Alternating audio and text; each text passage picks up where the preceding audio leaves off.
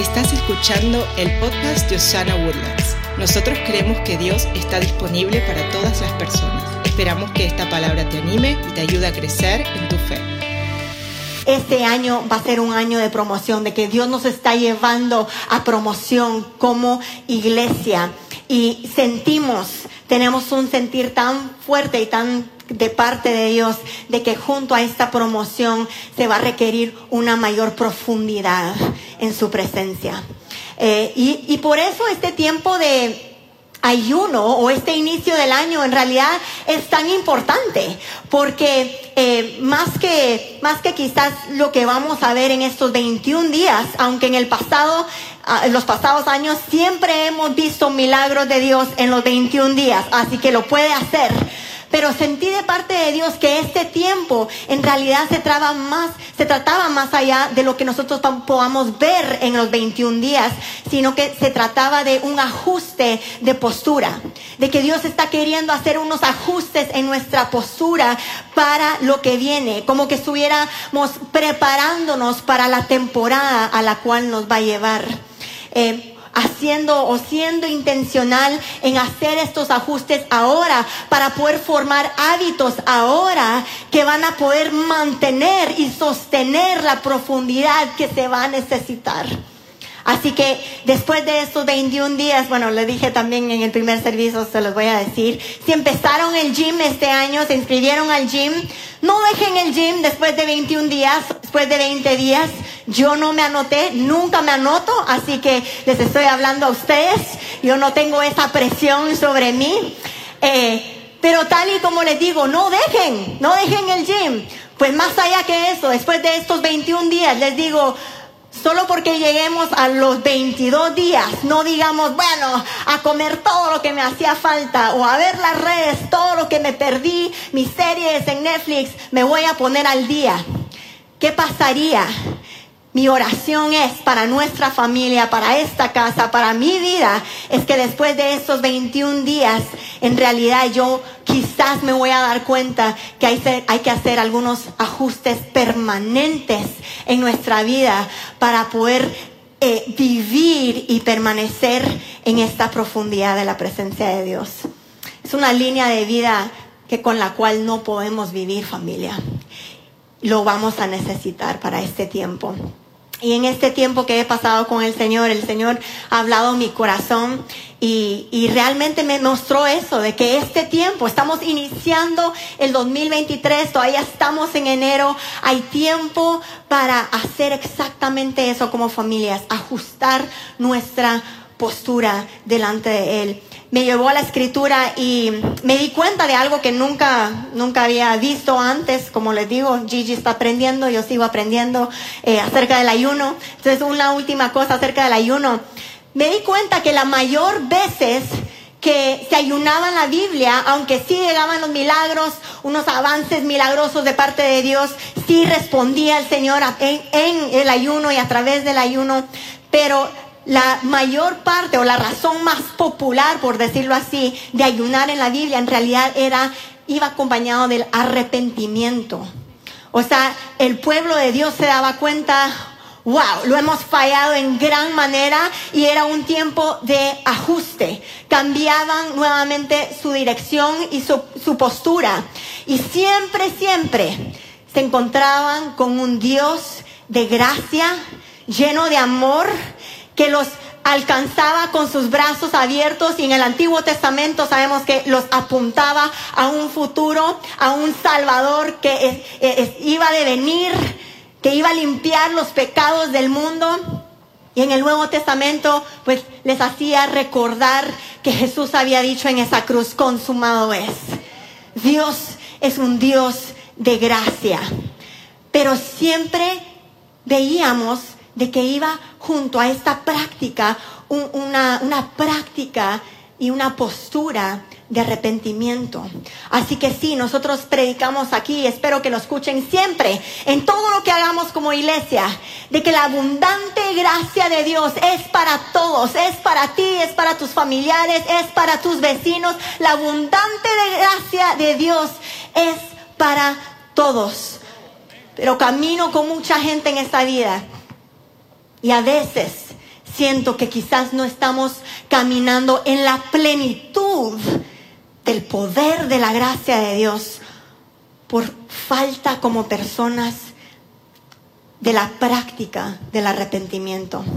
Algo que me, preocupa un poco como creyente, como líder de iglesia, es que vivimos en una cultura que eh, como que desprecia la humildad y la genuina, el genuino arrepentimiento. Y podríamos negarlo mil veces, claro, no, eso no soy yo, quizás otros, pero nuestras intenciones más íntimas del corazón, nuestras actitudes más íntimas del corazón, yo creo que no negarían el hecho de que le huimos a lo que es confesar, lo que es arrepentirnos cuando fallamos. No nos gusta quizás que, que, nos mencionen lo que estamos eh, en, en, las áreas que, que estamos fallando y le huimos a eso.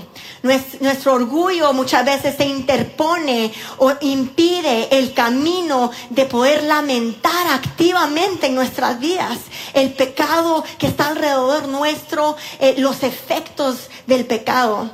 Y luego fallamos quizás como padres en enseñarle a nuestros hijos esta práctica. Así se mira confesar, así se mira tomar responsabilidad de mis acciones, así se mira poder venir a los pies de Jesús y arrepentirme para poder caminar en la abundante gracia de Dios. Como poder celebrar la plenitud de la cruz de Cristo Jesús sin antes poder reconocer que, wow, yo estoy necesitada fui culpable para empezar.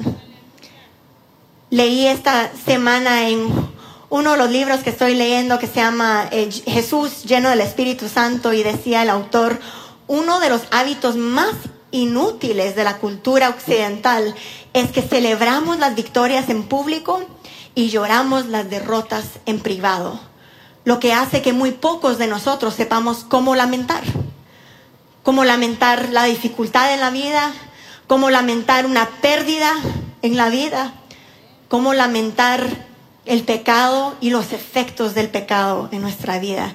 Pero Dios nos diseñó para caminar en abundante vida, lo sabemos, en la libertad que Él ganó para nosotros en esa cruz. ¿Por qué es que muchas veces nos mantenemos en el quebranto por los efectos de nuestro pecado? O quizás no estamos dispuestos a reconocer las áreas más íntimas de nuestro corazón y de nuestras vidas que aún necesitan ser traídas delante de la cruz de Cristo Jesús para poder disfrutar este abundante poder de la gracia de Dios. Señor me llevó a Juan capítulo 21 y lo vamos a leer esta mañana, pero antes de empezar a leerlo, les quiero dar un poco de contexto en dónde estamos en el tiempo. Este es el tiempo entre la resurrección de Cristo Jesús y la ascensión de Cristo Jesús. Pasan más o menos como 40 días.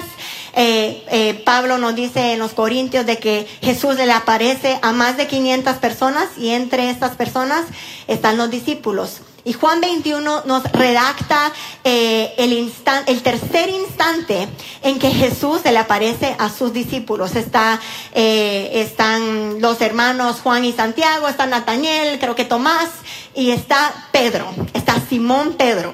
Y están a la orilla del mar y Pedro le dice de repente, hey muchachos, vayamos a pescar. Entonces le dicen, ok, bueno, vamos, te vamos a acompañar. Pasan toda la noche en la barca y no pescan nada. Y aquí nos encontramos en el versículo 4, que creo que va a estar aquí. Dice así. Al amanecer Jesús apareció en la playa, pero los discípulos no podían ver quién era. Les preguntó, amigos, ¿pescaron algo? No, contestaron ellos. Entonces él dijo, pues echen la red a la derecha de la barca y tendrán pesca. Lo hicieron y no podían sacar la red por la gran cantidad de peces que contenía. Siguiente versículo. Entonces el discípulo a quien Jesús amaba, paréntesis, siempre es Juan, sí, gracias Lucy. Hay, razones, pero no tenemos tiempo para decir por qué era Juan tan confianzudo para decir, bueno, mi nombre ya no será Juan, sino que el que Jesús amaba. Así que Juan le dice al, eh, a Pedro, es el Señor. O sea, hay una pesca milagrosa y, y y Juan le dice, es el Señor. Cuando Simón Pedro oyó que era el Señor, se puso la túnica, se tiró al agua y se dirigió hacia la orilla. Los otros se quedaron en la barca y arrastraron la pesada red llena de pescados hasta la orilla, porque estaban solo a unos 90 metros. Cuando llegaron, encontraron el desayuno preparado para ellos, pescado a la brasa y pan. Ok. Antes de hablarles un poco de lo que está sucediendo aquí, eh, estamos a punto de ver un momento súper especial y crucial en la vida de Pedro, en la interacción de Pedro y Jesús. Pero eh, antes de, hablar de eso, recordémonos por un momento quién es este Pedro. Eh, este Pedro conoció a Jesús tres años anterior a este momento. Lo conoció en un instante que a mí me asustó esta semana porque lo parecido entre este momento en Juan 21 y el primer momento que Pedro conoció a Jesús es, son, son circunstancias casi idénticas. Está Pedro pescando toda una noche, no pesca nada, tiene una red vacía, está decepcionado con la vida, está triste, está solo quizás. Y aparece Jesús en la orilla de la playa. Y le dice, echa la red, echa la red. Ocurre una pesca totalmente milagrosa, los ojos de Pedro son abiertos y corre hacia los pies de Jesús. Este, este Pedro llega a los pies de Jesús tres años antes y es como que estaba tan asombrado por lo que había visto que dijo, eh, eh, dijo, Señor, aléjate de mí porque soy un hombre tan pecador. Y Jesús en su misericordia lo volteó a ver y de plano que con sus ojos que le decían, sé exactamente quién eres, párate y sígueme. Y en ese, en ese momento, Pedro empieza a seguir a Jesús. Pasa tres años siguiendo a Jesús, caminando con Jesús en su ministerio. Pasa tres años con el Señor. Es, parte del grupo de 12 discípulos de Jesús. Todos sabemos eso. Es, es parte del grupo de amigos más íntimos del Señor. Este es el Pedro que camina sobre las aguas. Este es el camino que está presente para milagros asombrosos. Este es el Pedro que, que hace milagros en el nombre del Señor, al igual que los otros discípulos. Y este es el Pedro que en un instante que estaba sentado con Jesús y los discípulos hace una declaración sobrenatural, en verdad. Porque Jesús les pregunta, ¿y quiénes dicen que soy? Les contestan y luego Pedro, eh, Jesús les dice, pero ¿quién dicen ustedes que soy yo? Y Pedro sabe contestar, tú eres el Hijo de Dios, el Mesías. Y en ese momento ocurre algo bien especial. Jesús le dice, tu nombre ya no será Simón, hijo de Juan, sino que Pedro, que significa roca. Y sobre esta roca, esta declaración que acabas de hacer, sobre esta declaración de fe, yo voy a construir y edificar mi iglesia. O sea, Pedro tiene, como diríamos, bueno, en Guatemala no sé si se dice en todos lados, pero tiene un currículum bastante fuerte. O sea, ha hecho maravillas con el Señor, ha pasado tiempo con el Señor. Y luego llegamos a la noche anterior a la crucifixión. También conocemos esta historia porque es redactada en los cuatro evangelios. Y cuando algo está en los cuatro evangelios hay que tomar nota porque todos se dieron cuenta del momento y todos se acordaron de este momento a la hora de anotarlo. Y Pedro está con los discípulos, está con Jesús y Jesús les empieza a decir, ya está llegando la hora y ya me voy. Y Pedro se, se molesta, se incomoda y dice, eh, Jesús, ¿a dónde vas? Yo voy contigo, no te preocupes, yo soy tu, yo soy tu amigo fiel, yo soy el que va a estar contigo, yo voy contigo. Y le dijo, no, no puedes venir a donde voy yo.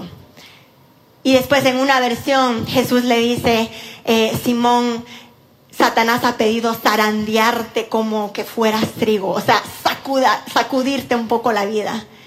Y, y Jesús le, pudo decir, pero estoy orando por ti para que tu fe no falle. Y cuando vuelvas a mí y cuando te arrepientes, tú vas a fortalecer a tus hermanos. Y Pedro, en buena actitud de Pedro, le dice, qué buena Jesús, eso estuvo muy bueno, pero yo no soy ese hombre. Quizás todos los demás te puedan renegar, pero yo jamás. Yo ahí estaré contigo hasta la muerte. Hasta en la muerte me iría contigo. Y claro, sabemos lo que le dice Jesús, que antes de que cante el gallo, mañana en la madrugada negarás conocerme tres veces. Sucede exactamente eso. Su momento difícil en la vida de Pedro es reconocido por toda la historia por ese triste momento. Y luego llegamos a la historia en Juan 21. Y este momento es tan crucial. Pero sabemos que es crucial este momento porque nosotros ya sabemos lo que viene. O sea, semanas después de lo que ocurre ahorita en la playa con Jesús, sabemos que este es el Pedro que está en un cuarto con 120 más, son llenos del Espíritu Santo. Pedro se levanta en ese día de Pentecostés, predica a una multitud y tres mil personas se, van añadiendo a la iglesia. En los días siguientes predica nuevamente y miles de más nos dice la Biblia que son añadidos a la fe. Reciben a Jesús y vemos el nacimiento de la iglesia. Si eso no es una promoción, no sé qué es. Y está para el nacimiento de la iglesia. O sea, venía algo muy grande en la vida de Pedro. Y por eso este momento es tan, tan crucial. Todo empezó a la orilla de esta playa. Y hay mucho que nosotros podemos aprender acerca de esta interacción entre Jesús y Pedro este día. Acerca de este cambio de postura que Pedro tiene. Número uno, les quiero decir de que aunque nosotros retrocedemos o aunque nosotros regresemos al pasado, Jesús no le intimida volver a encontrarnos ahí. Piénsenlo. Aquí está Pedro, en el mismísimo lugar donde primero conoció a Jesús. Es que es impresionante. Tienen que leer Lucas 5 y Juan 21. Son las mismas circunstancias. Y ahí está Pedro, sabemos que en este momento sintiéndose como que ya despreció toda, todo propósito, todo llamado de Dios, había fracasado así enorme gravemente. Está en esta barca, red vacía en manos otra vez, habiendo pescado toda la noche y no pescó nada. Y Jesús aparece en la playa. A mí me encanta este cuadro porque ¿Cuántas veces caminamos con gente que empieza quizás lleno de fe, empiezan eh, eh, recibiendo quizás al Señor por primera vez, pasan momentos gloriosos con el Señor. Y luego quizás después de un tiempo sienten como que le están fracasando al Señor, sienten que han fallado y vuelven al mismísimo lugar donde primero nos encontró Jesús.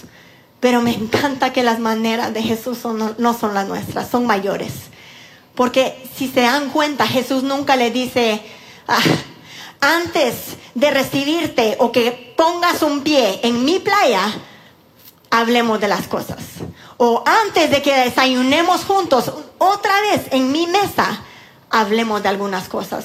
No, es la bondad de Dios que nos lleva al arrepentimiento. Y Jesús está parado ahí, los ojos de Pedro son abiertos, corre nada hacia Jesús y llega donde Él está y lo primero que le dice Jesús es, desayunemos juntos. Este es un cuadro hermoso y comparten pan otra vez. A Jesús no le intimida encontrarnos exactamente donde estamos. Número dos, Pedro está rodeado de la gente correcta. Y no quiero profundizar tanto aquí, pero me resaltó tanto en las páginas cuando lo leí esta semana. Pedro estaba rodeado de un buen grupo de amigos, de la gente correcta. ¿Saben por qué? En el versículo 7 del, capítulo 21, eh, Pedro eh, está rodeado de sus amigos, mira a Jesús, se tira al agua y deja ahí plantado a sus amigos. Y en el versículo 8 dice que ellos tienen que terminar el trabajo que Pedro empezó. ¿Se acuerdan? Fue la idea de Pedro, no de los demás, ir a pescar. Pero yo tengo que imaginarme de que esos amigos sabían exactamente en, en qué condición estaba Pedro. Sabían que estaba sintiéndose como un fracaso, que estaba solo, que se sentía decepcionado consigo mismo, que tenía una batalla interior en su corazón. Y yo me imagino que los discípulos quizás no lo dijeron, pero quizás lo pensaron. Anda, Pedro, anda. Tienes asuntos pendientes con Jesús. Ahí te vamos a alcanzar. Nosotros también tenemos que estar ahí a los pies de Jesús. También queremos ir a desayunar con Él. Pero aquí estamos. Vamos a ayudarte a terminar el trabajo que empezaste.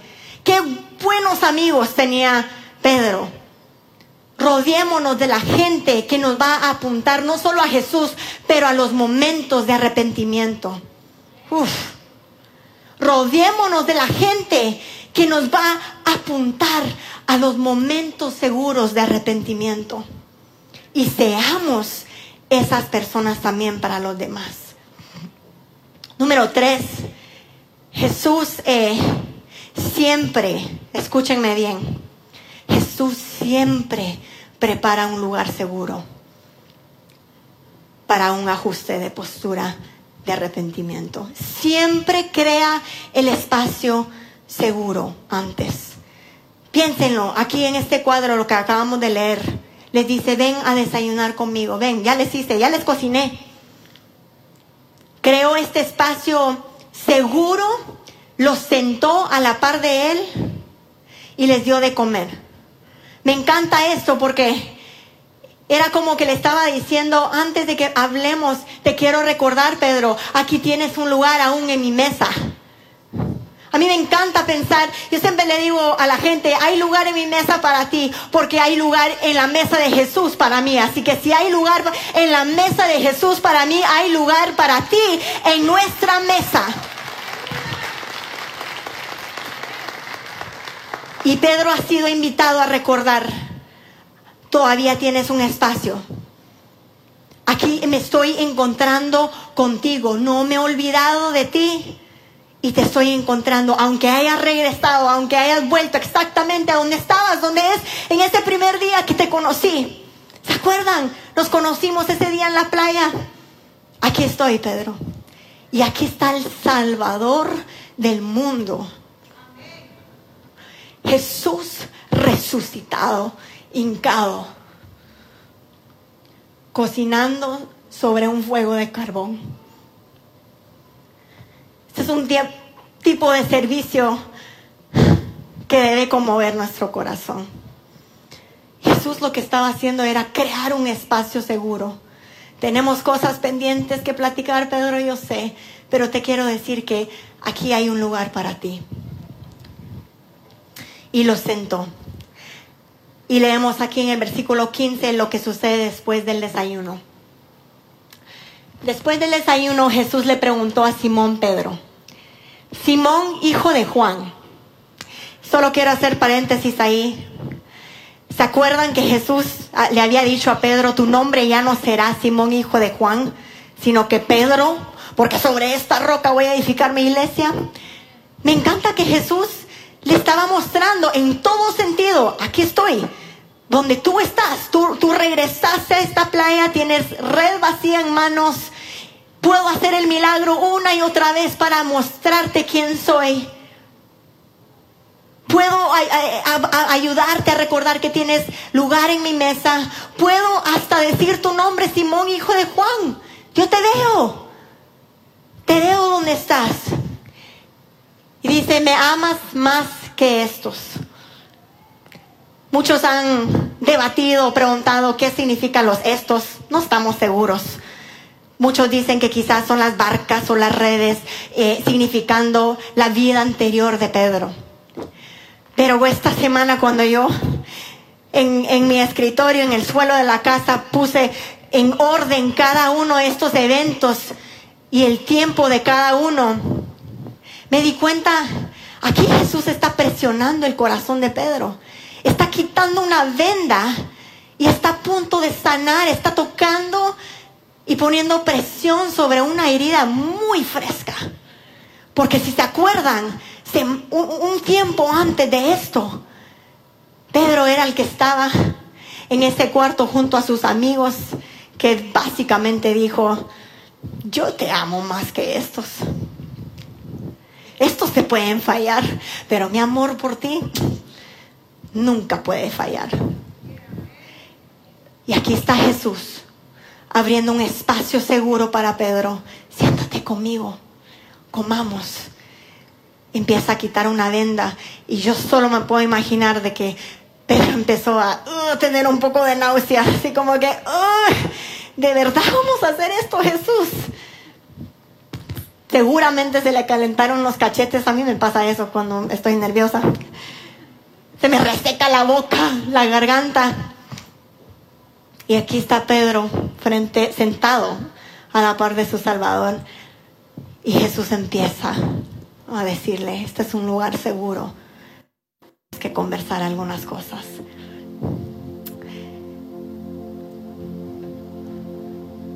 Tal y como Jesús, a Jesús no le intimidaba encontrarse con Pedro exactamente donde él estaba. Tal y como a Jesús no le intimida donde tú estás el día de hoy, donde yo estoy, donde yo pueda estar. Jesús también quería o ah, quiere que nosotros sepamos que a Él no le intimidan tampoco las conversaciones difíciles. Eso es algo que tiene que, tenemos que caer en cuenta de esto. Tenemos que empezar a hablar de esto. A, Dios no le intimidan las conversaciones difíciles, no le intimida poner un poco de presión en nuestros corazones, aunque nosotros le huimos a eso porque sentimos, uy, están pulsando eh, botones que no me gustan. La invitación de Jesús cuando hace eso siempre es el arrepentimiento para que podamos caminar en verdadera libertad, en la plenitud del poder de la gracia de Dios. Acuérdense que Jesús estaba preparando a Pedro para una promoción. Jesús ya sabía lo que venía. Nosotros ya, leyendo esto en Juan 21, sabemos lo que viene para Pedro. Este momento era tan importante. Y Jesús, con todo el amor, con toda la misericordia, con toda la gracia que Él puede dar, empezó a poner un poco de presión creó un espacio para un corazón arrepentido. Leamos en el, en el versículo, sigamos en... Jesús repitió la pregunta, Simón, hijo de Juan, ¿me amas? Por segunda vez. Sí, Señor, dijo Pedro, tú sabes que te quiero. Entonces cuida de mis ovejas, dijo Jesús. Y le preguntó por tercera vez, Simón, hijo de Juan, ¿me, ¿me quieres? A Pedro le dolió que Jesús le dijera la tercera vez, ¿me quieres? Le contestó, Señor, tú sabes todo, tú sabes que yo te quiero. Y Jesús dijo, entonces, alimenta a mis ovejas. Al Señor no le intimida hacernos estas preguntas, poner presión en una conversación. ¿Se acuerdan de la mujer samaritana en el pozo? Jesús se encontró con ella a mediodía cuando nadie más iba. ¿Por qué? Porque nadie quería estar con esta mujer que tenía un caos de vida. Pero a Jesús no le intimidaba. Se acercó con ella y le contaba acerca de un agua viva que, que nunca se agotaría y le dijo, te lo puedo dar. Y ella así como que, ok, ¿dónde está? Dámelo. Y le dijo, pero primero conversemos. Y empieza diciéndole, anda por tu esposo. Pues no tengo esposo. Le dice, yo sé que no tienes esposo. Has tenido cinco esposos. Y con el que estás ahorita no es tu esposo. Pero la gracia de Dios es como que le hubiera dicho, y aún así, yo conozco todo de ti y aún así hay un lugar mesa para ti. Aún así la oferta de agua vida sigue en pie. Porque te quiero mostrar, te quiero hacer saber algo. Esto es arrepentimiento, esto es caminar en verdadera libertad. Estas conversaciones difíciles no tenés que temerlos. A mí no me temen, yo sé exactamente quién eres. Esto es para ti. Sigue en pie mi oferta. Y le dice que viene un día en donde los verdaderos adoradores, los verdaderos, los genuinos, me van a adorar en espíritu y en verdad. La palabra verdad ahí significa sin nada oculto. Esta soy yo. Esta soy yo. Entonces Jesús le hace estas preguntas a Pedro y llega la tercera pregunta. Y aquí ya está totalmente abierta la herida. Totalmente tocada y abierta esta herida. Porque aquí encontramos que Jesús está igualando una triple negación con ahora una triple profesión de amor y restauración. Sin vergüenza Jesús le está poniendo la mano sobre el corazón de Pedro, permitiendo un lugar de arrepentimiento. Y dice en la palabra de Dios que la tercera vez Pedro a Pedro le dolió, se entristeció. Y yo creo que no fue porque Pedro decía, ah, la gran Jesús está dudando de mi amor. Sino porque Pedro llegó a un punto donde sus ojos nuevamente estaban abiertos, tal y como en Lucas 5, donde primero conoció a Jesús y vio su pecado. Los, vio los efectos de su pecado. Y empezó a lamentar el pecado y sus efectos en su vida, el daño que había causado. Pedro tomando responsabilidad ante un Jesús que ya había dado todo por él. Jesús lo estaba llevando de vuelta exactamente a esa primera vez que habían, se habían conocido. Y ahí en esa playa, nuevamente le dio a Pedro la mejor invitación que cualquiera de nosotros podamos recibir aquí en la tierra. Y le dijo, sígueme, en el versículo 19. Jesús le dice, entonces sígueme. El fracaso tenía que quedarse atrás porque había trabajo y obra de reino que hacer y vida abundante y eterna que disfrutar. Pero había un ajuste de postura que iba a ser necesario para todo lo que venía para Pedro, para la iglesia. Las preguntas difíciles y luego vemos el momento que todo cambia. Fue en esa tercera respuesta de Pedro.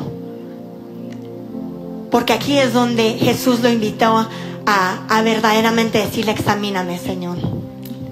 Le dice, tú sabes todo de mí. Y si estamos aquí el día de hoy y decimos, ah, qué bueno que predicaste esto porque este de verdad lo necesita. Este de verdad como ha fracasado.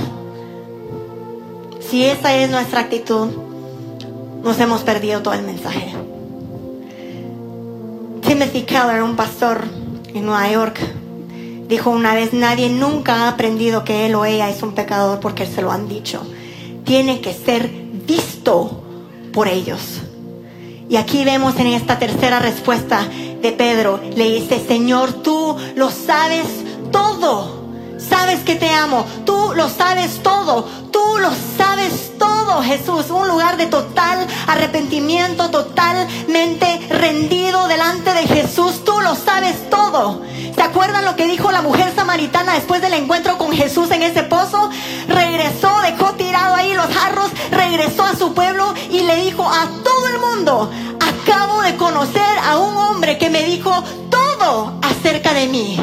Lo sabía y la gracia era para mí.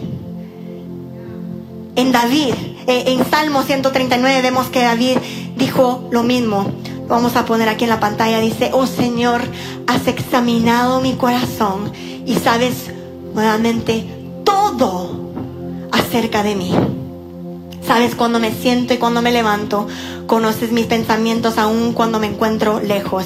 Y termina ese capítulo, léanlo todo en la casa en el versículo 23 dice, examíname, oh Dios, y conoce mi corazón.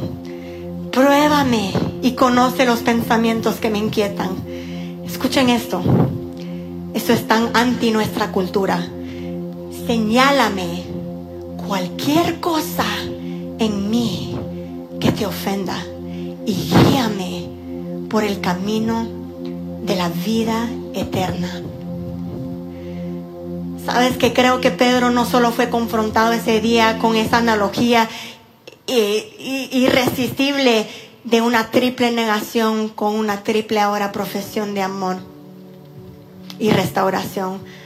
Pero leí en un comentario bíblico esta semana que decía, quizás porque una tercera vez, escuchen esto, parecía una repetición infinita.